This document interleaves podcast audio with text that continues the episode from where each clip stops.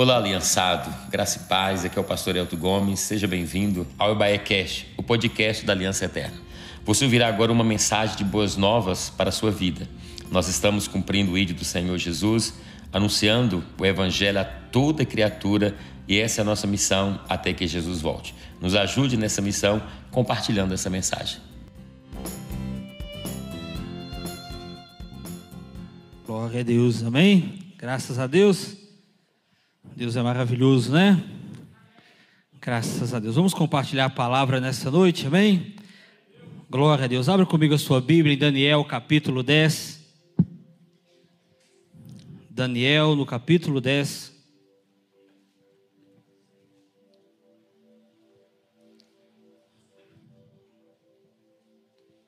Também estão sendo vendidas algumas Bíblias ali fora, se você quiser adquirir, né, um grande investimento aí para você na sua vida espiritual, conhecer mais de Deus. Diversas Bíblias, diversas traduções estão sendo vendidas ali na saída.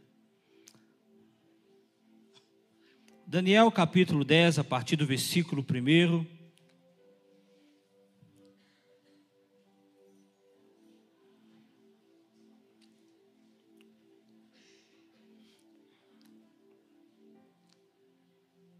Quem encontrou, diga amém. Versículo 1: No terceiro ano de Ciro, rei da Pérsia, uma palavra foi revelada a Daniel, cujo nome é Beltesazar. A palavra era verdadeira e envolvia grande conflito. E ele entendeu a palavra e teve entendimento da visão. Naqueles dias, eu, Daniel, fiquei de luto por três semanas. Não comi nada que fosse saboroso, não provei carne nem vinho, e não me ungi com óleo algum, até que passaram três semanas. E no dia 24 do primeiro mês, estando eu na margem do grande rio Tigre, levantei os olhos e vi um homem vestido de linho, com um cinto de ouro puro de ufaz na cintura. O seu corpo era como berilo, o seu rosto parecia um relâmpago, e os seus olhos eram como tochas de fogo. Os seus braços e os seus pés brilhavam como bronze polido, e a voz das suas palavras era como o barulho de uma multidão. Só eu, Daniel, tive aquela visão. Os homens que estavam comigo nada viram, mas ficaram com muito medo, fugiram e se esconderam. E assim fiquei sozinho e contemplei essa grande visão, e não restou força em mim. O meu rosto mudou de cor, se desfigurou e perdi as forças. Contudo, ouvi a voz das suas palavras, e ouvindo essa voz, caí sem sentidos com o rosto em terra. E eis que a mão de alguém tocou em mim e me ajudou a ficar de joelhos, apoiado nas palmas das mãos, e ele me disse: Daniel, homem muito amado, esteja atento às palavras que vou lhe dizer. Fique em pé, porque fui enviado para falar com você. E enquanto ele falava comigo, eu me pus em pé tremendo, e ele me disse: Não tenha medo, Daniel, porque as suas palavras foram ouvidas, desde o primeiro dia em que você dispôs o coração a compreender e a se humilhar na presença do seu Deus. Foi por causa dessas, dessas suas palavras que eu vim, mas o príncipe do reino da Pérsia me resistiu durante 21 dias. Porém, Miguel, um dos príncipes mais importantes, veio me ajudar e eu fiquei ali com os reis da Pérsia. Agora vim para fazer com que você entenda o que vai acontecer com o seu povo nos últimos dias, porque a visão se refere ainda a dias distantes. E enquanto ele me dizia essas palavras, dirigi o olhar ao chão e fiquei mudo. Então um ser semelhante aos filhos dos homens me tocou os lábios e passei a falar. E eu disse àquele que estava diante de mim: Meu senhor, essa visão me causou muita dor, eu fiquei sem força alguma. Como pode esse teu servo falar com o meu senhor? Porque quanto a mim não me resta mais nenhuma força e quase não posso respirar. Então aquele ser semelhante a um homem tocou em mim outra vez e me fortaleceu e disse: Não tenha medo, homem muito amado, que a paz esteja com você. Anime-se, sim, anime-se. E enquanto ele falava comigo, fiquei fortalecido e disse: Fale agora, meu senhor, pois as suas palavras me fortaleceram. E ele disse: Você sabe, porque eu vim, agora voltarei a lutar contra o príncipe da Pérsia. Quando eu sair, eis que virá o príncipe da Grécia. Mas eu direi a você o que está expresso no livro da verdade. E na minha luta contra eles não há ninguém que esteja do meu lado, a não ser Miguel, o príncipe de vocês. Amém? Pai, essa é a tua palavra, te damos graças por ela, abrimos o nosso coração para ouvir, Deus, para entender aquilo que o Senhor quer falar conosco nessa noite. Fala conosco, é o que nós te pedimos em nome de Jesus. Amém. Glória a Deus. Amém, queridos? Graças a Deus. Amados, eu li o capítulo todo porque eu creio que esse capítulo de Daniel é talvez um dos capítulos que mais traga para nós entendimento sobre o mundo espiritual, sobre como o mundo espiritual é real e como ele se move. Nós temos aqui um homem, um profeta, alguém chamado por Deus, que vai participar de algo grandioso, que vai fazer parte de um mover, de um encontro entre aquilo que é espiritual e aquilo que é natural. E para Daniel isso não era tão anormal assim, e mesmo assim você vê que ele, ao ter uma visão daquilo que era espiritual, o seu corpo ficou debilitado. A sua carne, ele diz que sentia dores, ficou nem, sem força alguma, a ponto de não poder falar. Isso mostra para nós o quanto as coisas espirituais são tremendas. Não é à toa que o apóstolo Paulo, a falar um pouco da, daquilo que ele viveu na questão do espiritual, ele nem ousa dizer que é ele mesmo. Ele vai dizer: Conheço um homem que eu não sei se na carne ou no espírito foi levado ao terceiro céu e viu coisas que não se deve ou não se pode ou não tem como relatar. Tão grandioso é a visão daquilo que é espiritual. Mas a realidade, querida, é que nós vivemos num tempo onde as coisas naturais têm gastado, têm sugado toda a nossa força. Nós temos gastado tudo aquilo que somos, tudo aquilo que temos com as coisas naturais, com as coisas do mundo, com as coisas que nós vemos, que tocamos. A cada dia que passa, nós estamos muito atarefados, há muita, muita notícia, há muitas questões diferentes da vida, muitas áreas da vida para se cuidar. Algumas nós agimos, algumas nós andamos, caminhamos, outras resolvemos falando, né, pela internet, que facilitou tanto a nossa comunicação. Mas verdade é que o nosso corpo e a nossa alma estão andando no seu limite. Nós estamos expostos a coisas para quais nós não fomos programados. Você já deve ter ouvido falar, eu já comentei alguma vez aqui, que hoje nós temos tantas informações uma única página de jornal, que o jornal quase já não existe mais, né? Mas talvez lá, se você entrar num site de notícias, aqueles quadradinhos com os destaques do dia, tem mais informação ali do que uma pessoa recebia em toda a sua vida até o início do século 20. Um dia, uma única vez que você olha na internet e corre à frente de um site de notícias, você tem mais notícias sobre o mundo que uma pessoa recebia em toda a sua vida no século 20. Hoje, quando pegamos o Instagram e damos aquela dedadinha assim, passamos o dedo, aquele movimento, corre diante dos nossos olhos uma quantidade de imagens e de informações que o nosso cérebro não foi preparado para registrar. Nós temos um cérebro que trabalha com lógica. Eu ajunto, eu junto as informações aquilo que eu vejo. As coisas aqui faz sentido. Tem uma parede de cá, tem de cá, as cores são combinadas. Nós conseguimos juntar informações. Quando eu passo o dedo no Instagram, eu vejo informações sobre medicina, sobre futebol, sobre decoração, sobre guerra na Ucrânia. Eu passo naquela velocidade, o meu cérebro não consegue pegar todas as telas e muito menos fazer relação com todas aquelas informações. Logo, meu cérebro perde a condição de pensar e de raciocinar e eu começo a ficar embaralhado, eu perco uma visão crítica, eu não consigo tirar mais conclusões sobre aquilo que eu vejo e aquilo aquilo que eu vivo no Instagram, eu começo a viver em todas as áreas da minha vida. De maneira que vamos andando, somos parte de, parece de um jogo, de alguém que está coordenando essa situação, mas nós perdemos essa habilidade de parar, de pensar, de concluir, de escolher. E é sobre isso, querido, que o Senhor falou no meu coração de ontem para hoje, porque muitas vezes nós temos gastado tudo o que temos com as coisas naturais. E nos esquecemos que, na verdade, querido, nós somos seres espirituais. Sim, nós somos, nós somos um, isso nós temos que lembrar constantemente, vai nos ajudar a coisas que nós vamos nos repetindo, mas é importante a gente repetir para a gente situar e conseguir estabelecer essas coisas. Nós somos um espírito, temos uma alma e habitamos num corpo. Esse corpo é limitado. Esse corpo tem certas capacidades e tem coisas que ele não tem capacidade para viver. Mas se somos um espírito e a realidade espiritual, querido, ela é muito verdadeira. E muitas vezes, como igreja, e nós, como igreja, somos o que? Representantes do céu na terra. Nós somos embaixadores do céu na terra. Nós estamos aqui falando de uma palavra que não é da terra, falando de uma esperança que não é da terra. Nós estamos aqui, querido, para ganhar, salvar, levar pessoas à salvação, porque nós sabemos que essa vida aqui, por mais corrida que ela esteja, por melhor que você, você se sinta nesse tempo, por mais extasiante e êxtase que você sinta em viver as coisas boas que você está vivendo, isso aqui não se compara em nada com a eternidade. Em todos os aspectos, inclusive no tamanho.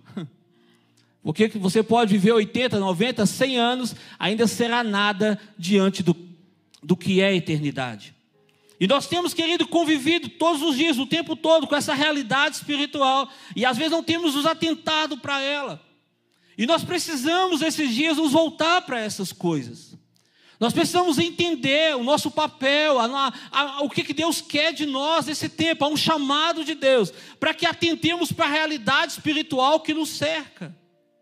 E Daniel é um profeta que tem essa graça de Deus. É alguém que estava no meio do sobrenatural, alguém que acreditava no sobrenatural, é alguém que via, participava, porque aquilo que nós não vimos, aquilo que está fora da nossa realidade material, que os olhos humanos, do tato, dos sentidos, é tão real, ou quem sabe mais real do que aquilo que estamos vendo, porque tudo que estamos vendo, a Bíblia diz que é passageiro, e aquilo que não vemos é eterno. A terra, o mundo, as coisas estão evoluindo. De tempo em tempo, a arquitetura muda. De tempo em tempo, cada, cada estação tem uma moda. O mundo espiritual não tem moda. O mundo espiritual não tem arquitetura. O mundo espiritual é o mesmo. Ele não está em desenvolvimento. O que está acontecendo é que o mundo espiritual está vivendo aquilo que Apocalipse capítulo 5 estabelece para nós. João está tendo uma visão do céu e ele diz que houve um silêncio no céu, um choro no céu. E ele começa a chorar. E aí por que, que ele chora? Porque no céu havia um silêncio, por quê? Porque tinha um rolo, um livro lá selado. E não havia ninguém que pudesse abrir o rolo. Aquele rolo era um testamento. E para que alguém abra selos de um testamento, é necessário que o testador morra. Nenhum testamento é aberto sem que aquele que testou morra, não é assim? A pessoa faz um testamento, ele deixa lá no cofre, tem um advogado, alguém que cuida disso. O testamento só é aberto quando o testador morre, só faz, ele só ganha valor. Enquanto aquele que testou está vivo, o testamento não tem valor. Então o que havia no céu é que havia um testamento para ser aberto, mas o testador morreu. E quem morreu? Jesus Cristo, porque nada do que se fez se fez sem ele.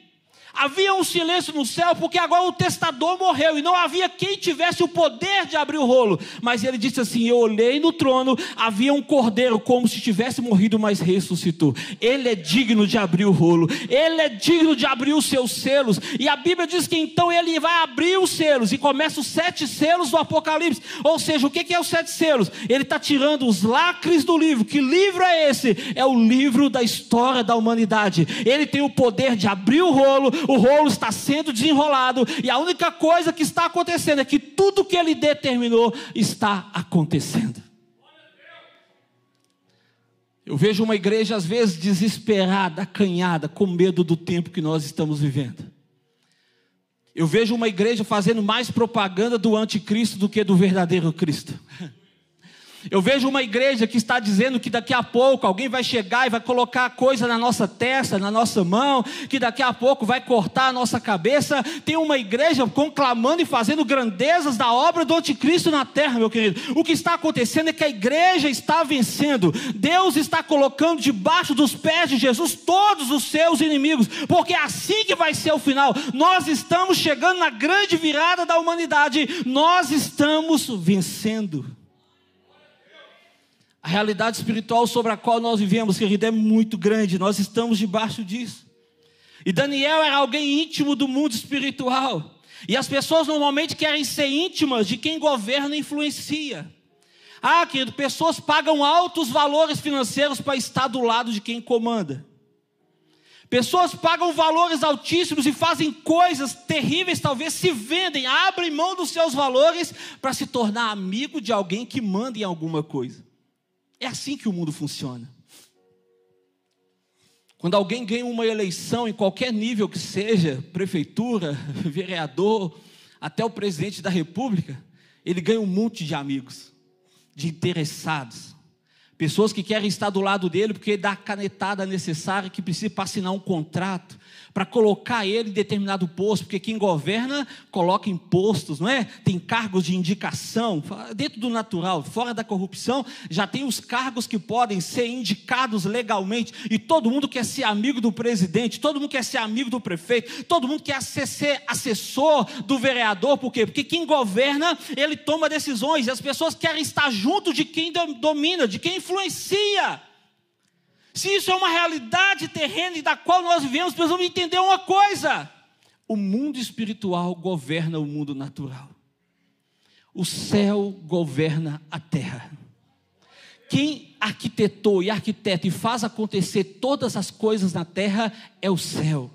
Isso quer dizer que Daniel estava do lado certo. E há um chamado de Deus para que nós estejamos do lado certo. Porque quem governa e influencia a terra não é a terra que influencia o céu, não. É o céu que influencia a terra. Se nós queremos nesses dias fazer algo relevante e ter uma vida relevante na nossa geração, nós precisamos nos tornar íntimos do mundo espiritual. Nós precisamos nos tornar íntimos do céu, precisamos nos tornar íntimos daquele que governa todas as coisas. É Ele que coloca, é Ele que tira. A Bíblia vai dizer isso. Se você quer estar íntimo de quem governa, está na hora de você estar íntimo do céu, do mundo espiritual. E para que isso aconteça, eu preciso aprender com Daniel. O que, que Daniel aprende? O que, que esse capítulo 10 de Daniel traz para nós? Uma realidade. Precisamos nos lembrar que é o céu que governa a terra. É o céu que influencia, é o céu que determina o que acontece na terra. E a igreja foi colocada na terra com esse propósito, influenciar a terra, porque ela é a agência do céu na terra. A igreja foi criada e foi estabelecida por Deus para que o reino de Deus fosse colocado entre os homens. Houve um tempo, porém, que a Bíblia diz, esses dias, né, estamos encerrando, encerramos essa semana a história da igreja. E na, no seminário. E aí a gente começa a aprender que a igreja que foi levantada para ser instrumento de Deus na terra, lá no início dos séculos, quando ela começa a ser perseguida pelos imperadores romanos, porque a igreja crescia e a igreja influenciava a terra. De que maneira que a igreja influenciava a terra? Atos capítulo 19. A Bíblia diz que Paulo e alguns dos seus que trabalhavam com ele chegaram em Éfeso e começaram lá a ensinar que o nosso Deus é um Deus invisível e que os deuses feitos por mão de homens não são deuses, são criação do ventre dos homens. Sabe o que aconteceu ali? A economia daquele lugar foi influenciada. Porque naquele lugar em Éfeso tinha um templo de, da deusa Diana. E tudo o que acontecia em Éfeso era baseado no templo. Lá se fazia imagens de ouro. Lá se fazia objetos usados nos cultos. A cidade de Éfeso era um lugar de turismo sexual. Porque o templo de Diana era um culto regado a vinho e a prostituição. Então os vendedores de vinho começaram a ter prejuízo. Os vendedores de imagem de escultura começaram a ter prejuízo. A economia de um lugar lugar estava sendo influenciado pela igreja. Foi para isso que Deus chamou a igreja para influenciar a economia de um lugar. E você disse, não, pastor, isso é registro bíblico. Não, em 1904 aconteceu o mesmo no país de Gales. No país de Gales estava acontecendo um avivamento tão grande, era algo tão profundo, que começaram a ter ali uma crise de transporte. Sabe por que, que havia uma crise de transporte no país de Gales em 1904? Porque o transporte era feito por animais de carga. E os homens que conduziam os animais de carga comunicavam com eles, dando comandos com palavrões. O avivamento foi tão grande, tomou aqueles homens que eles não tinham mais coragem de falar palavrão. Então eles falavam com os animais da maneira certa e os animais não entendiam. A crise de economia no país de Gales é porque os puxadores de animais não tinham coragem de falar palavras torpes com os animais. Logo, os animais não entendiam, porque eles foram criados ouvindo aquelas palavras. Houve crise na economia, porque a igreja e o poder de Deus chegou naquele lugar. A igreja foi criada para influenciar o mundo. Mas quando a igreja fez uma aliança com o Estado, quando a igreja fez uma aliança com Roma, a igreja parou de influenciar, ela aceitou ser influenciada. Quando nós vimos uma igreja, desde a aliança com o Império Romano até a reforma, era uma igreja que ela, ela servia ao Estado. Esses dias nós tendo história da igreja é uma informação que vale a pena para você. Quando alguém te disser que a igreja matou pessoas, que a igreja assassinou pessoas em nome de Deus, não foi a igreja que matou, foi o Império Romano que usou a igreja para cumprir os seus objetivos. A igreja não mata. Não há princípio nenhum no Evangelho, na Bíblia, que Deus aqui mande matar alguém no nosso tempo para cumprir o propósito dele na terra. Quem matou foi o Império Romano que se apossou da igreja, usava a igreja e matava as pessoas e usava o nome de Deus. Mas o propósito era ganhar território, era ganhar dinheiro, era ganhar súdito. Esses não são os interesses da igreja. Toda vez que a igreja age como Estado, ela deixa de influenciar e ela passa a ser influenciada. É a igreja que precisa influenciar. A igreja é a agência do céu na terra. A igreja não deveria negociar com os homens. A igreja não deveria negociar com os políticos. A igreja deveria influenciar esses lugares. A, deve, a igreja deveria chegar onde a corrupção está e a corrupção deveria acabar e não a igreja se apoderar dela. Porque a igreja é representante do céu na terra. E se nós queremos governar, se nós queremos viver a realidade do mundo espiritual, precisamos entender que o céu governa a terra e que Deus fará o que for necessário para aprendermos que o céu governa. Deus está trabalhando há muito tempo e Ele está sempre emitindo sinais e mostrando para nós e para todos os homens que o céu governa. Toda vez que o imperador, que alguém cresce, a gente olha para a palavra de Deus e vê Nabucodonosor. No livro de Daniel mesmo. A Bíblia diz, o pastor, o pastor Alto pregou há poucos domingos atrás sobre esse texto de Daniel aqui. E o texto de Daniel, né, capítulo 4, vai dizer que Nabucodonosor construiu a Babilônia e começou a se gloriar daquilo que ele via, e ele mesmo teve um sonho de uma árvore que crescia, virava frondosa, mas veio uma voz do céu que dizia: corta a árvore, deixa o seu tronco, derruba ela, ela vai para o meio dos animais. Ou seja, Deus estava dizendo, e havia uma ordem do céu para que aquela árvore fosse destruída. E aí Nabucodonosor fica apavorado, chama Daniel, que tem o dom de interpretar sonhos, e ele diz: Olha, a árvore grande é você, que será cortado, será colocado entre os animais, e vai pastar com os animais, e vai crescer pelo, e você vai perder o entendimento até o momento que você entender que é o céu que governa sobre a terra. Desculpa a franqueza mas tem gente nesses dias pastando com os animais, porque ainda não entendeu que é o céu que governa. Tem muita gente sofrendo na terra, porque não entendeu ainda que quem comanda é o céu. Isso vale para os estados, vale para os governos, para os presidentes, vale para mim e para você na nossa vida. De repente, lá na sua casa, você com seu nome Silva, Freitas, Amaral, não sei o seu, é você, pessoa física. Isso vale para mim e para você. Quando nós não entendemos que é o céu que governa, nós trabalhamos muito. Nós cansamos, nós vivemos fora da realidade, nós perdemos o entendimento. Todo homem que está lutando contra a vontade de Deus é alguém que perdeu o entendimento. Quem é você para lutar contra a vontade de Deus? Se você não se entregar e deixar Deus fazer a vontade dele, cuidado. Você pode passar alguns anos pastando sem saber. Mas Deus quer te restaurar a sua posição. Entenda que o céu governa. Precisamos estar ao lado do céu e querer ouvir o que o céu tem a dizer nesses dias. Nós estamos chegando num momento tão importante da nossa nação. E você descobrir, lembrar e saber que o céu governa sobre a terra. Nesse texto de Daniel capítulo 4, quando Deus fala a Nabucodonosor, vai dizer assim: Porque sou eu que levanto homens da um dos menores e coloco para governar sobre os maiores, sobre os reis, sou eu que coloco. A Bíblia vai dizer no Novo Testamento que toda autoridade é instituída por Deus. Nós temos uma mania de achar que somos nós, claro, na, no erro, no pecado, na adversidade, ou sem pensar, nós vamos lá, damos o nosso voto, acreditamos que o nosso voto está sendo contabilizado, mas os governos das nações, quem coloca é o Senhor. Nós precisamos aprender que é o céu que governa. Nesse tempo, em vez da gente participar das eleições somente aqui brigando, discutindo, a gente precisa participar das eleições no céu, no mundo espiritual. A gente precisa orar pela nossa nação. Há principados que governam. Esse texto, quando eu falo que é uma demonstração do mundo espiritual, o anjo que chega para Daniel para entregar o recado explica tudo. Eu estava no céu lutando contra o anjo da Pérsia. Por quê? Porque o que dominava naquele tempo era o império, império Medo-Persa. E ele diz assim: quando o anjo da Pérsia sair, vai chegar o anjo da Grécia. Ou seja, aquele anjo já estava anunciando qual seria o próximo império que queria reinar. Porque o céu já sabia.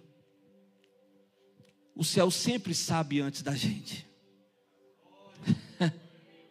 a gente precisa estar do lado de quem governa. A Bíblia diz que Deus não fará nada, nada, nada, nada é nada em grego, hebraico, inglês, qualquer língua, nada é nada. Tudo é tudo. Não precisa saber grego e hebraico. Deus não fará nada na terra sem antes comunicar aos seus servos, os profetas porque não há nada que vai se manifestar na terra que o céu já não saiba de antecedência. É por isso que a igreja precisa estar ligada no céu e não na terra. A igreja precisa antecipar. A igreja precisa andar à frente do seu tempo. É por isso que, porque quem vai na frente influencia. Quem, a igreja, desde que, que fez aliança com o Império Romano lá atrás, a igreja passou a reagir. A igreja passou a reagir àquilo que acontecia as regras, as leis que a igreja tem, a igreja católica tem, que é a igreja que foi com Roma, as regras que existem foram criadas como reação Por exemplo, a doutrina da trans, não quer dar, mas só para você entender, a doutrina da transubstanciação. O que é a doutrina da transubstanciação? É que diz que o corpo, que o pão, que o biscoito, que o pão, quando o sacerdote diz assim: esse é meu corpo que é dado por vós. Aí o que está na mão do sacerdote vira corpo de Cristo, literalmente. E o suco é assim: esse é meu, meu sangue derramado por vós. Aí diz que o, que o suco de uva ou vinho se torna sangue de Cristo. Isso é a doutrina da transubstanciação. Sabe por que, que se criou essa doutrina? Para conferir poder aos sacerdotes. Para que o povo, ao olhar para o sacerdote e acreditar, o olha, ele transforma pão em corpo de Cristo, ele transforma vinho em sangue de Cristo. As pessoas dizem: Uau, ele tem poderes sobrenaturais. Foi pensado a transubstanciação só para que as pessoas tivessem uma reverência ao sacerdote. Ela nunca aconteceu e ela não acontece o sangue, o corpo de Cristo e o suco de uva são símbolos do corpo e do sangue de Cristo. Eles não são o corpo e o sangue de Cristo. Mas por que, que a igreja tomou essa atitude? Em reação ao que estava acontecendo. Sabe por que a igreja começou a aceitar coisas da igreja, símbolos da igreja, imagens da igreja? Porque o Império Romano foi invadido pelos bárbaros, e os bárbaros tinham imagem de escultura, e aí, quando eles tinham que alcançar os bárbaros, porque os bárbaros invadiram a Europa, eles se reuniram e disseram assim: gente, para a gente ganhar eles para a igreja, a gente tem que materializar a nossa fé. Vamos dar forma, vamos colocar coisas que as pessoas vejam e percebam e creiam. Ou seja, a igreja começou a aceitar o engano e contra a lei de Deus, reagindo ao que o mundo estava fazendo. Nós não fomos chamados para reagir, nós fomos chamados para andar na frente do nosso tempo. Se nós olharmos para a palavra de Deus e ouvirmos o Espírito Santo, nós sabemos o que está por vir sobre a terra. Nós não precisamos esperar as eleições de outubro, os acontecimentos de 2000 e não sei quanto. Nós, como igreja de Cristo, conhecedores da palavra e guiados pelo Espírito Santo, fomos chamados para antecipar o nosso tempo. É o céu que governa a terra, é o céu que determina o que acontece na terra. Eu e você precisamos estar cientes disso e colar no céu. Ah, é tempo da gente olhar para o céu. É de lá que vem o nosso socorro. Ah, lá já tem respostas sobre o que está por acontecer nos próximos dias. Em vez de ser amigo dos profetas, se eu fosse você, preferia ser amigo do céu. Outra coisa que eu aprendo nesse texto de Daniel capítulo 10 é a importância das disciplinas espirituais para a gente entender o mundo espiritual. O que é disciplina espiritual, pastor? É meditação, é oração, é leitura da palavra, é jejum. É interessante que é por meio das disciplinas espirituais que nós acessamos e influenciamos o mundo espiritual. Daniel recebeu uma visão extraordinária, ele viu coisas fantásticas do mundo espiritual. E ele vai dizer: desde aquele dia não comi nada que me fosse saboroso, não provei carne nem vinho, e não me ungi com óleo, até que se passaram três semanas. Desde que ele recebeu a visão, ele ficou em jejum. Forçado, pastor. Ele não dava conta nem de levantar, não tinha como comer. Não tinha como sentar à mesa e ter um, um banquete, ele estava quebrado, o corpo dele estava amassado, estava diluído com tudo aquilo que ele viu, ele não conseguia pensar direito, não havia força, nem falar ele conseguia, mas naqueles 21 dias ele ficou sem comer, e à medida que ele ficou sem comer, ele começou a ter respostas de Deus. É por meio das disciplinas espirituais que acessamos o reino de Deus. E é interessante que o versículo 1 diz assim: olha a palavra era verdadeira e envolvia grande conflito. Ele entendeu a palavra e teve entendimento da visão. Tem uma tradução na linguagem de hoje que diz assim: ele teve a visão e a visão era muito complexa. Porque quando você lê Daniel, é tanto chifre que levanta, que quebra, que cai, né? Realmente fica assim, gente, mas que, que, é isso? Tem bode, tem carneiro que sai, que entra o outro, e um, um chifre levanta, quebra os outros e começa a falar e gritar e blasfemar. Pô, meu Deus, o que, que é isso? O reino espiritual é muito complexo para quem anda na carne. O reino espiritual é muito complexo, complexo, complexo para quem está no natural. Não tem como entender o mundo espiritual se a gente está ligado só no natural. Não tem como a gente ter entendimento de uma coisa que não interessa a gente. Não tem como ter entendimento de uma coisa que a gente vive como se não existisse. Para que eu entenda uma coisa, eu tenho que me interessar por aquilo, eu tenho que me voltar para aquilo. O mundo espiritual é complexo e difícil de entendimento para quem está na carne, mas é interessante que o jejum tornou aquilo explicável, claro para Daniel. Pode não ser uma mudança química, biológica dele, o anjo veio explicar, mas porque ele agora se interessou, porque aquilo moveu, porque aquilo mexeu com ele. Ah, nós temos as ferramentas certas para acessar o mundo espiritual. Só que a gente faz desuso delas. A gente não as valoriza. A gente vive como se isso não fosse verdade. A gente fala da oração, mas eu não sei o que é oração para você, se é uma obrigatoriedade, se quando você ora dois, três minutos, você fica satisfeito, porque você deu uma satisfação para você mesmo, que agora você é crente porque você orou três minutos. Eu não sei como você lida com a oração, mas oração é algo sobrenatural, maravilhoso, explosivo, atômico.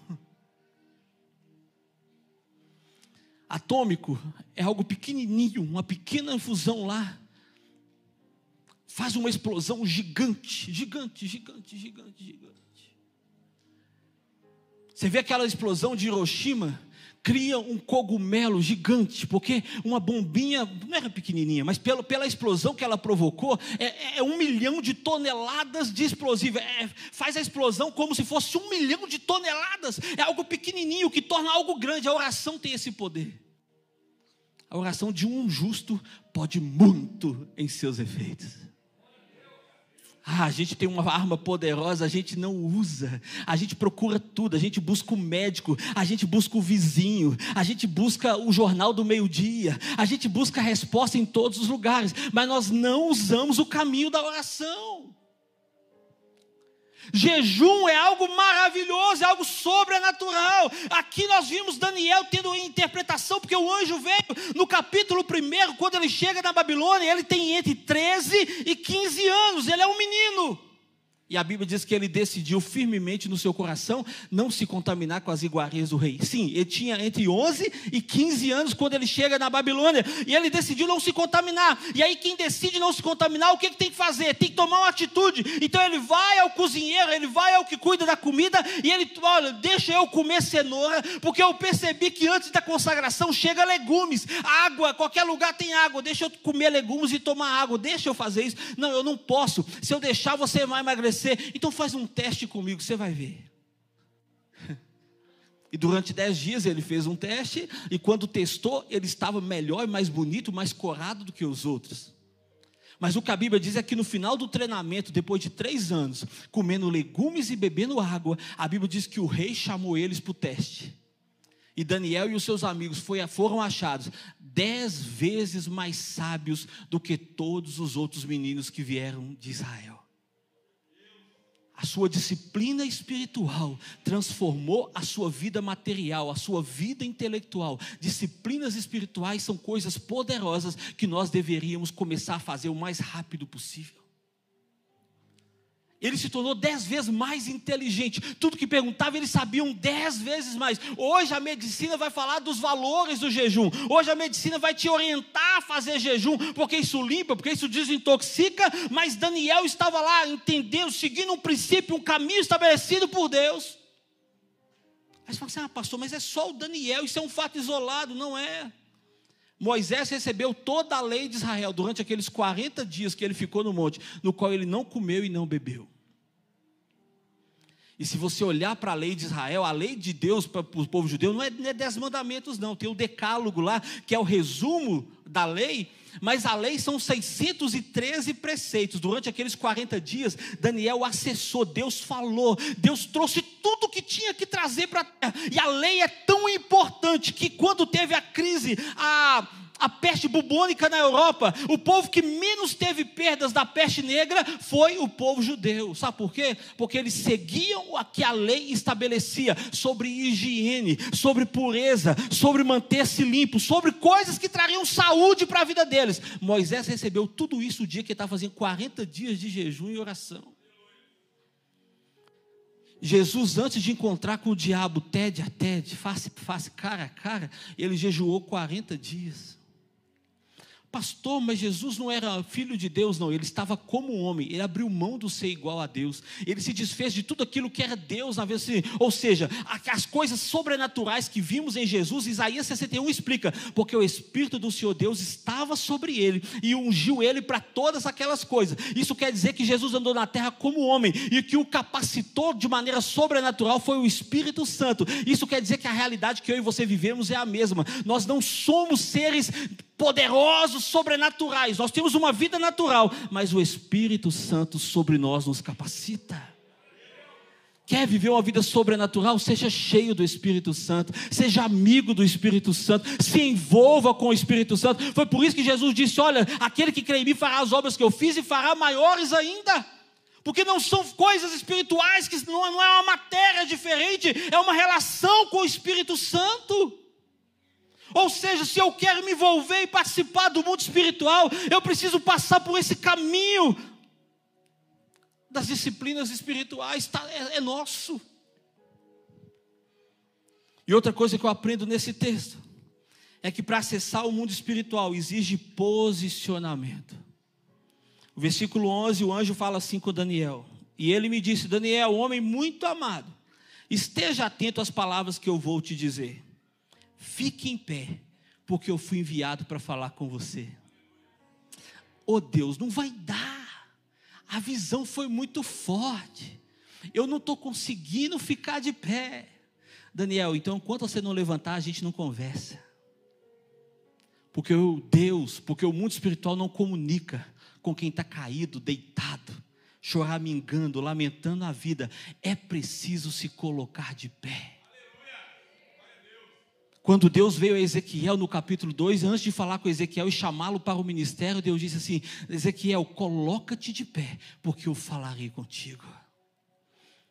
Estar de pé é se posicionar, estar de pé é sair do comodismo, estar de pé é sair da indiferença. Deus tem coisa a comunicar conosco, mas como que Ele vai contar para a gente se a gente não se interessar por essas coisas?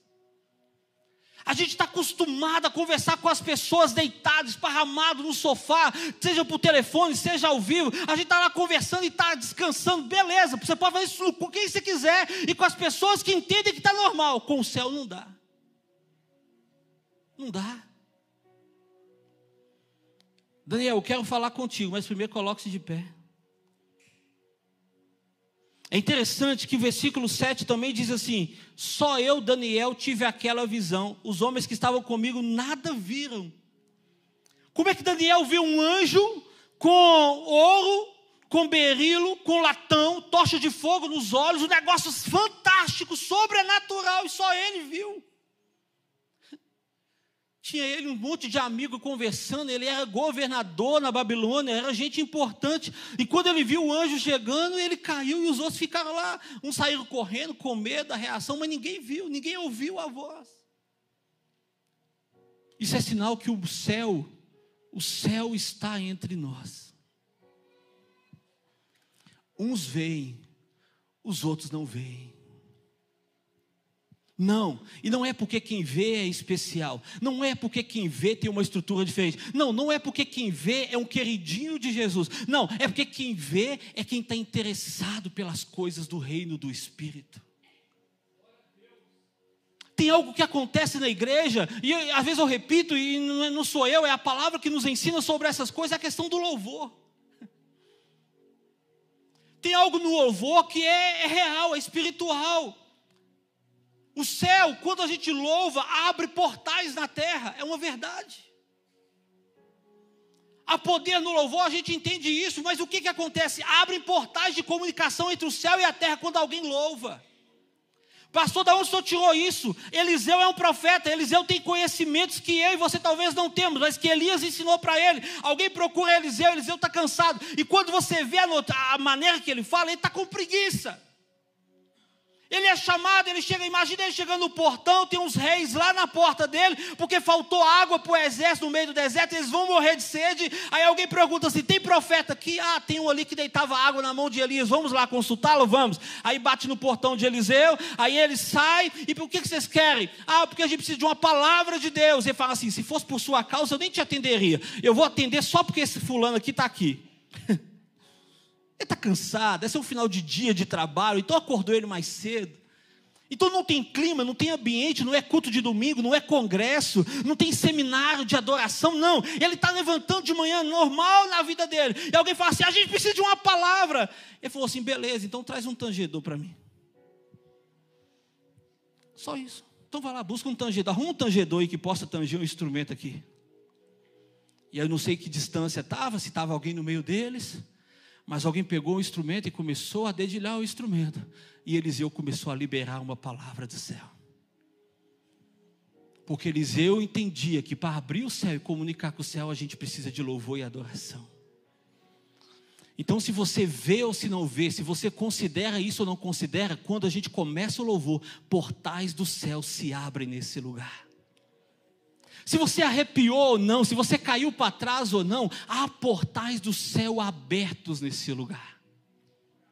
Quando nós começamos a louvar, coisas sobrenaturais estão acontecendo. Eu e você precisamos nos atentar para essa realidade. O céu estava ali, as pessoas estavam, havia um anjo pertinho de Daniel, pessoas do lado dele não viam. Não viam. É preciso se levantar, ouvir o céu. É preciso se posicionar. É interessante que a gente precisa se, posicionar. Como eu disse, pôr-se em pé, deixar o comodismo, é tomar uma atitude. Eu tenho aprendido que todo novo entendimento requer uma nova atitude. Toda vez que eu entendo alguma coisa do Espírito pela palavra, porque alguém está pregando, eu entendi algo novo, eu preciso reagir. Eu fui numa igreja pregar essa semana e algo diferente que eu nunca tinha visto. No cantinho do altar assim tem duas caixinhas pretas no canto. E à medida que eu pregava, eu via assim, percebia de vez em quando que talvez nem percebo todas as mas eu vi que vinha alguém e colocava alguma coisa lá. A minha esposa até achou que era pedido de oração, porque vê as caixinhas lá no altar. E aí, quando eu terminei, o pastor trouxe uma oferta para me dar e disse assim: Pastor, essa oferta aqui não é do gasofilácio da igreja. Eu não sei se o senhor percebeu que enquanto o senhor pregava, algumas pessoas se levantavam e colocavam algo lá naquela caixinha, aquilo é oferta. É porque nós ensinamos aqui algo. Quando você descobre um princípio, quando algo na sua mente instala da palavra de Deus, quando você descobre um novo princípio, você toma uma atitude na hora, você tem que reagir na hora. E a atitude que nós temos é de honrar a vida de quem está pregando, porque ele foi instrumento de Deus para abrir o nosso entendimento sobre aquilo. Então, quando algo toca no nosso coração, uau, eu aprendi isso, eu saio do meu lugar e venho cá colocar uma oferta. Bacana, hein? Mas uma pessoa que aprendeu a reagir quando a palavra toca nele. Tá, pastor, tem que dar oferta. Mas pelo menos eu tinha que me posicionar na cadeira e pensar assim: uau, eu vou colocar isso em prática. Porque que muda a nossa vida não é ouvir, é praticar. Eu já contei aqui o dia que eu estava cheio dos meus probleminhas, que a gente sempre tem probleminhas, e cheio de confusões na minha cabeça, e discutindo algumas coisas com Deus.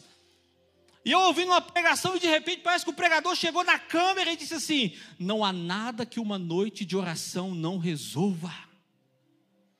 E eu pensei assim, rapaz, eu já perdi noite de sono com um monte de coisa, boa e outras coisas ruins, porque eu precisava, porque eu era obrigado ou não. Eu estou aqui cheio de probleminha e eu ainda não gastei uma noite de oração para resolver esses negócios. Se esse cara está falando, deve ser verdade. Eu vou experimentar esse negócio. E deixa eu te contar uma coisa. Hoje eu posso te dizer: não há nada que uma noite de oração não resolva. Porque quando eu tenho um novo entendimento, eu tenho que ter uma nova atitude. Romanos está dizendo assim, Romanos capítulo 12: transformai-vos pela renovação da vossa mente, para que possais experimentar qual seja a boa, perfeita e agradável vontade de Deus. Transformai-vos, ou seja, não é Deus que vai nos transformar. Tome uma atitude diferente, transformadora. Se transforme porra, pela renovação que aconteceu na sua cabeça, para que você possa experimentar a vontade de Deus, boa, perfeita e agradável tem segredos de Deus sendo revelados toda a vida. Todo dia tem segredos de Deus que a gente aprende. E se eu aprendi uma nova uma coisa nova de Deus, eu preciso reagir e agir sobre isso.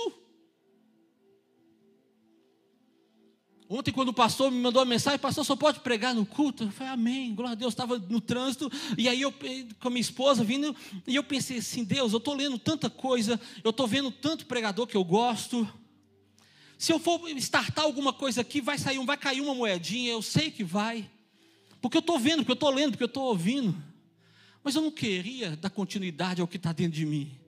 Eu não queria, Deus, assim, simplesmente chegar lá amanhã e repetir o que eu estou vendo dos pregadores, dos pastores. Assim, eu não quero dar continuidade, a minha alma está agitada, eu estou cheio de informações, mas eu não quero trazer informação para a igreja. Deus, me dá uma palavra nova do céu. E eu vim de casa Chegamos em casa, resolvemos as coisas, guardamos umas compras. E quando eu fui tomar banho, eu comecei a tomar banho ali, eu tomando banho de repente, Daniel 10. E assim, assim, eu falei, peraí, Deus, deixa eu sair deixa eu sair do banheiro, deixa eu sair para me anotar, porque não dá para copiar tudo aqui agora. E eu corri, fui lá e comecei a anotar. E amém, vamos lá, Deus, devagarinho, senão engasga. E é banda larga, mas aqui o receptor é pequeno. A cabeça é grande, mas é, é natural. Vai lá. Porque é assim que o reino de Deus se move. A gente está falando que Deus não está falando, não é isso não, é porque quando Ele está falando, a gente está ocupado no volante, a gente está ocupado no celular, e a gente, não, peraí, não, não tem nada a ver, isso é coisa da minha cabeça. A gente pede respostas para Deus e Ele está respondendo, só que a gente não está ouvindo, e três dias depois você vai dizer que Deus ainda não falou nada, mas é porque Ele falou e você não deu crédito. Exige posicionamento. Exige posicionamento.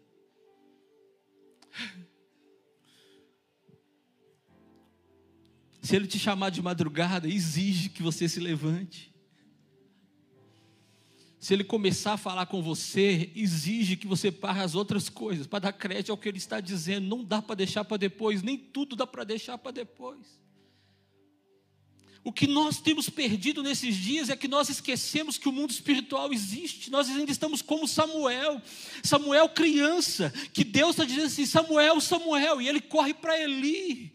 Deus está falando com a gente, a gente corre para todo mundo, a gente corre para o líder de célula, a gente corre para o pastor, é nossa cobertura espiritual, a gente tem que pedir instrução, sim, mas às vezes a gente só olha para o natural.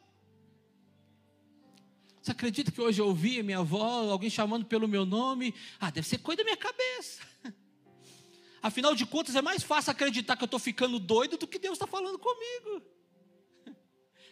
É mais fácil ir para o médico e procurar psicotrópicos e tomar remédio que eu estou ouvindo vozes, porque eu sei que existe isso de verdade. A gente lida com isso todos os dias na casa de recuperação. Mas eu estou perdendo o sono só de madrugada, eu acordo três horas da manhã. É mais fácil lá tomar um rivotril do que levantar e dizer: Senhor, quer falar comigo? Você está querendo falar comigo nesses dias, Deus? Você tem uma rotina, a gente, a gente é escravo da nossa rotina. Você está andando todo dia do mesmo jeito, mas de repente você percebe que algo diferente está acontecendo. Eu me lembro quando né, eu contei aqui sobre a Covid, mas eu relato lá no livro e é a experiência que eu, que eu guardei para mim. É que eu fiquei doente em fevereiro, dia 20 de fevereiro, eu estava entrando no CTI. Mas o ano de 2019 para 2020 estava virando e eu percebi que, hoje eu percebo que algo diferente estava acontecendo. Eu me lembro que quase na virada do ano eu estava ouvindo o apóstolo Joel Pereira, lá no Rio de Janeiro, e ele falando: olha, em fevereiro nós vamos fazer o jejum de 21 dias, nós vamos fazer como sempre a igreja faz, o jejum de Daniel e tal. E no meu coração vinha assim: eu tenho que fazer o jejum com ele. Não, isso é coisa da minha cabeça, crente imaturo, ficar ouvindo pastor na televisão e fazer tudo que o pastor manda, isso é coisa da minha cabeça. E quanto mais eu falava, mais aquilo me enchia, e os dias foram passando. Eu falei: para que, que eu vou fazer com eles? A nossa igreja vai fazer o jejum, eu vou fazer com a nossa igreja, eu lutando com Deus o tempo todo. E foi chegando o dia, eles iam começar dia 1 de fevereiro. Eu me lembro que naqueles dias eu sentia uma vontade de orar que eu nunca tive. E eu ficava assim: Deus, eu vou orar mais tarde. Eu vou, peraí, Deus, eu vou colocar minha família para dormir lá, minhas filhas e minha esposa, e eu vou lá orar. Calma, mais tarde eu vou, peraí. E aí, quando dava mais tarde, eu colocava as para dormir e falava assim: eu vou ali orar, porque se eu não orar depois do dia inteiro, misericórdia. Falei com Deus que depois eu orar, eu vou ali orar 20 minutos. Vou orar em pé mesmo, nem precisa ajoelhar, não, 20 minutos. E eu falo assim, agora eu vou parar, já está dando 20 minutos. E parece que a minha alma gritava, gemia, queria buscar a Deus. E eu falava, cara, fica quieto, eu preciso dormir, amanhã eu vou levantar cedo. E não, mas aí eu ajoelhava. E eu ficava olhando para o real e pensei, eu tenho que levantar. Mas quando eu pensava em levantar, parece que eu pegava a cadeira. Eu agarrava a cadeira como quem estava desesperado. Aí eu comecei a fazer o jejum dia 1 de fevereiro. No dia 21 de fevereiro, na hora de entregar o jejum, eu estava entrando para o CTI o médico me disse assim, dia 21 de fevereiro, você vai para o CTI. Naquela hora eu lembrei, estou entregando meu jejum hoje, eu nem sabia. Mas o céu já sabia o dia que eu ia para o CTI. E eu imagino que o céu estava gritando assim, cara, se prepare.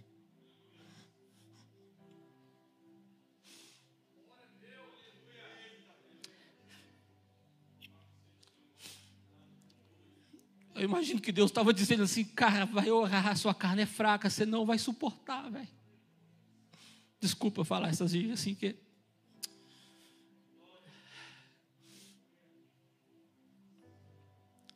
A gente precisa acessar, a gente precisa posicionar.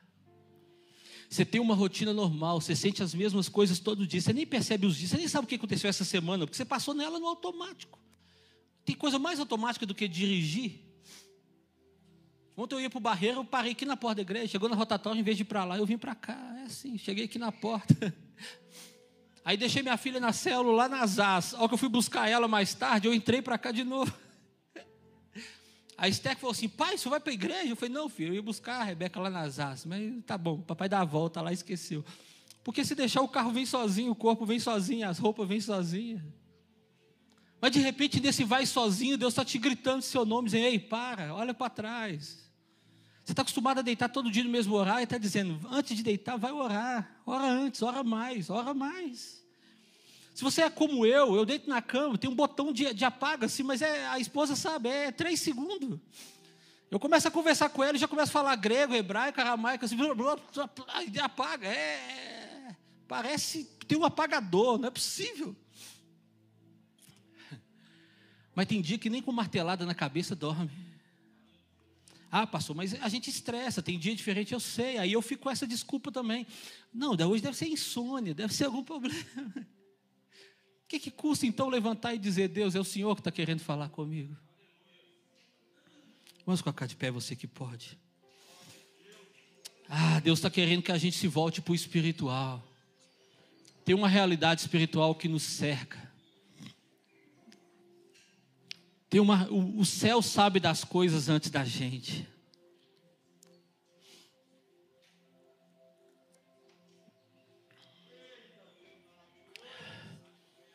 A gente tem medo de perguntar as coisas para Deus porque a gente sabe que vai responder.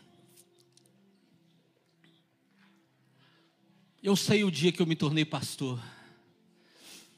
Foi em 2002, lá no sítio Águas Cantantes, era um domingo de carnaval. Eu tinha 19 anos de idade. 18 anos de idade, eu era líder dos jovens. Eu queria ir para o congresso Som da Chuva, que estava acontecendo no Expo Minas. E meu pastor falou assim: Mas eu quero que você vá para o congresso com os jovens da convenção. Cojubamp. Foi lá que eu conheci o Marquinhos em 2002. O Marquinhos já era do meu jeito. O Marquinhos toma formal. Tem 20 anos que eu conheço o Marquinhos, ele está do mesmo jeito. Pelo menos por fora ele está do mesmo jeito. E aí, nós fomos para aquele congresso. E aí, eu lembro do domingo de manhã, o pastor Samuel Sampaio, irmão do pastor Daniel Sampaio do Barreiro, ele estava pregando aquela manhã e ele disse assim: houve um congresso de jovens na Índia há muito tempo. E um missionário que viveu, aliás, o congresso foi nos Estados Unidos, e um missionário que viveu quase 40 anos na Índia pregando o evangelho voltou. E ele ia ministrar naquele congresso de jovens. E ao final de pregar a palavra sobre missões, aquele pastor disse assim: Gente, eu tenho 40 anos de ministério, eu estou ficando velho, eu queria passar meus últimos anos com a minha família aqui na minha terra natal. Mas para que eu possa voltar, eu preciso pelo menos dois jovens que se levante e fique no meu lugar lá para fazer a obra missionária que eu estou fazendo. E tinha dois mil jovens naquele congresso. E aquele pastor, aquele missionário dizia: Eu vou orar aqui agora. Enquanto isso, se Deus tocar no seu coração, eu queria que você viesse aqui à frente. Eu preciso só de dois dois jovens que nós vamos treinar, nós vamos enviar, vamos sustentar lá. Porque eu queria me preparar e voltar para casa e passar os meus últimos dias. Aqui passou contando isso no dia domingo de fevereiro, domingo de carnaval de fevereiro de 2002, lá no Águas Cantantes. E aquele pastor disse que naquele congresso o louvor tocou uma, duas, três canções e ninguém veio à frente. E aquele pastor disse assim: já que não tem ninguém que possa me substituir, eu vou voltar para lá eu vou terminar os meus dias lá, se Deus né, trouxer alguém até lá, mas eu vou, porque eu comecei a obra, eu não posso parar, eu não posso abandonar aqueles irmãos que eu já ganhei lá. E aquele pastor contando isso, e naquele domingo de manhã ele disse assim: por acaso, se, essa, se esse fato acontecesse aqui hoje, e esse missionário tivesse esperando dois jovens aqui nesse congresso que se levantasse e tivesse disposição para ir para a Índia servir a Deus, tem alguém aqui que teria coragem de ir? Naquele dia eu não levantei minha mão, estava todo mundo assentado. Eu fui jogado para cima. Eu tenho certeza, foi naquele domingo que o meu sim chegou no céu. Foi naquele domingo de manhã que eu disse sim para Deus. Foi naquele domingo de manhã, naquele, nunca saiu da minha memória. Fora que a minha esposa estava lá, que seria minha esposa no futuro, né? nem sabia ainda, mas estava lá. Também é um fato importante do congresso, mas domingo de manhã, foi no domingo de manhã que eu disse sim para Deus. E o céu ainda está esperando que alguém reaja na terra. Porque Elias, aliás, Isaías, um dos maiores profetas, pelo menos na quantidade de livros que escreveu, e fora as revelações que ele recebeu sobre o futuro, sobre Jesus Cristo, 700 anos antes de Cristo, ele profetiza tudo sobre o nascimento virginal, sobre, sobre tudo, sobre a vida e ministério de Jesus, sofrimento na cruz. Eu me lembro que Isaías nunca foi chamado por Deus. Você sabia que ele, Isaías não foi chamado? Isaías é o profeta entrão oferecido. Porque ele estava no templo e de repente ele começou, começou a ver a glória de Deus, Deus assentado num trono e suas vestes enchiam o templo. E os serafins e querubins cantavam, voavam com seis asas, com duas cobriam o rosto, com duas cobriam os pés, com duas voavam e cantavam dizendo: Santo, Santo, Santo é o Senhor. Toda a terra está nessa parte é do louvor, essa parte não é de Isaías 6, não. Mas quando a gente começa a cantar, é igual o poderoso Deus. Eu tenho, eu tenho medo, medo de chegar lá no céu e o Cirilo ter descoberto a melodia da música. Ter, não, ter descoberto, não, ter acessado, né? Eu acredito nisso. Eu acredito que tem coisas que são cantadas na glória que algumas pessoas já acessaram aqui na terra. Mas Isaías, a Bíblia diz que quando estava acontecendo, o anjo saiu do lugar, pegou uma brasa que estava lá no altar, com a tenaz. Como é que é? Pega com a tenaz, o anjo não queima a mão, mas tudo bem, pegou a tenaz, o garfão lá, pegou a brasa e tocou na boca de Isaías. E ele disse assim: Meus lábios foram tocados. E o anjo disse: Olha, tua boca foi tocada sua iniquidade foi tirada.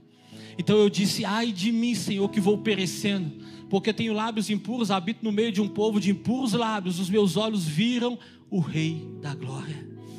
Tinha, não, é, não é mito. Alguém falou um dia que quem visse a glória de Deus morria. E alguém ficou, aí Isaías está com medo, porque ele viu a glória de Deus, está com medo de morrer. E aí de repente ele está no meio daquela situação. Então ouviu uma voz do céu que dizia: Quem irá por nós? a quem enviarei? Quem há de ir por nós, a quem enviarei? E Isaías estava no meio do templo e ele ouvia a voz que dizia: Quem há de ir pelo céu? Quem que o céu vai encontrar na terra para enviar? E aquela mensagem, eu creio, começou a arder no coração de Isaías. E ele foi lá no lugar da onde a voz saía e se levantou e disse assim: Senhor, eis-me aqui, envia-me a mim. Você só não é profeta porque você não quer, porque se alguém não te chamar de profeta, você pode ser oferecido. Você pode ser um oferecido de Deus. Nós estamos nesse culto de domingo à noite. E eu fico imaginando, se houvesse missionário aqui chamando alguém para ir para a Índia, você sabe no seu coração, você iria? Aqui não tem um missionário da Índia chamando. Mas eu tenho certeza que o céu está aberto como estava naqueles dias de Isaías. E o clamor do céu ainda continua. Porque Jesus, no seu tempo, 700 anos depois, disse assim: A seara é grande, mas são poucos os trabalhadores. Então, rogai ao Senhor da seara para que ele mande mais trabalhadores. E qual é a maneira do céu enviar trabalhadores? É liberando uma voz do céu que diz: A quem enviarei? Quem há de ir por nós? Quem há de ir, não porque por causa do dinheiro, quem vai, não por causa da fama, quem vai, não porque quer ter um nome na história, quem há de ir pelo céu. Talvez você trabalhe pela sua casa, você tem sonhos, você tem projetos na sua vida, mas Deus está nos chamando esses dias para trabalhar pelo céu. A igreja parou de influenciar o mundo quando ela fez acordo com Roma. A igreja parou de influenciar a terra quando ela se tornou uma igreja-estado. A igreja sem o estado, ela influencia a terra. A igreja sem o domínio, o governo dos homens, o governo lá de Brasília, a igreja fora desse governo, é ela que determina, é ela que influencia. A igreja parou de influenciar quando ela queria ganhar territórios, quando ela que a igreja chegou num ponto que nas... quando Portugal e a Espanha começou a enviar os seus navios para conquistar, para descobrir a América, para chegar na América, a igreja começou a colocar os seus monges dentro dos navios para chegar junto. Era para evangelizar? Não, era para fazer parte do ouro, para ganhar o dinheiro que o Portugal e a Espanha ia ganhar. Quando a igreja fez isso, ela parou de influenciar. Enquanto a gente fizer pelas coisas do mundo, a gente vai parar de influenciar. Enquanto a nossa motivação for o dinheiro, for a fama, for o ouro dessa terra, nós vamos ser influenciados. Porque tem alguém que paga bem, porque tem alguém que investe na gente, porque tem alguém que dá dinheiro, porque tem alguma coisa que dá sucesso, a gente vai ser guardado, influenciado por mamon, por um monte de coisa espiritual que domina. Mas quando você se abrir mão dessas coisas e ir por causa do céu, você vai influenciar a terra. Ah, é a igreja que estabelece ambientes espirituais. Esse lugar deixou de ser lugar há muito tempo, esse lugar já se tornou um ambiente espiritual. Deus está neste lugar. Não, não é hoje, não. Deus estava no templo todos os dias, mas foi o coração quebrantado de Isaías naquele dia. Sabe o que aconteceu naquele dia? Naquele ano em que morreu o rei Uzias, eu vi o Senhor. Ha. Quem está governando sobre o seu coração ainda? Que está te impedindo de ver o Senhor? Feche seus olhos.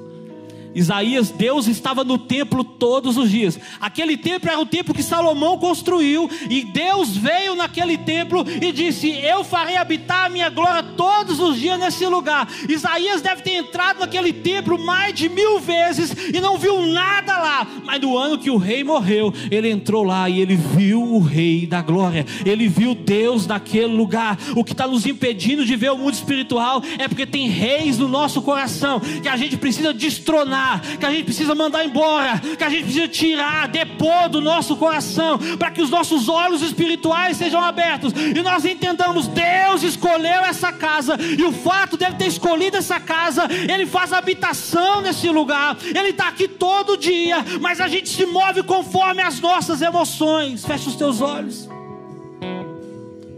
Começa a dizer para o Senhor, Pai, eu quero te ver, eu quero participar do mundo espiritual, eu quero me posicionar. Se levante nessa noite, se posicione nessa noite, tome uma atitude diante de Deus nessa noite. O céu ainda clama, quem há de ir por nós? O céu ainda clama. Oh, feche os seus olhos. Enquanto os levitas declaram aqui, cantam uma canção. Ei, feche os seus olhos. Fale com o Senhor nessa noite. Se entregue ao Senhor. Faça dessa noite uma noite marcante na sua vida. Faça dessa noite uma entrega ao Senhor nessa noite. Deus está nos chamando para atentar para aquilo que é espiritual. Para voltar para aquilo que é espiritual. Oh, Espírito Santo. Aleluias. Deus nos convida nesse dia, Deus nos convoca nesse dia a estarmos mais sensíveis ao mundo espiritual, a gastarmos um pouco da nossa força, da nossa energia, daquilo que temos do nosso tempo em entender e conhecer as coisas de Deus. A nesses dias nos tornar sensíveis para ouvirmos o que Deus tem preparado para a nossa nação a entender o que Deus quer de nós, o posicionamento que Ele quer de nós nesse tempo. Daniel, o anjo explicou para ele: Eu estou lutando contra o principado desse reino, virá outro reino, e nós vamos continuar lutando contra esses principados. O céu já sabe antecipadamente. Vamos acessar o céu. Vamos fazer das nossas ações aquilo que o céu quer que nós façamos. Vamos manifestar o céu na terra nesses dias com as nossas atitudes. Um novo entendimento requer uma nova atitude.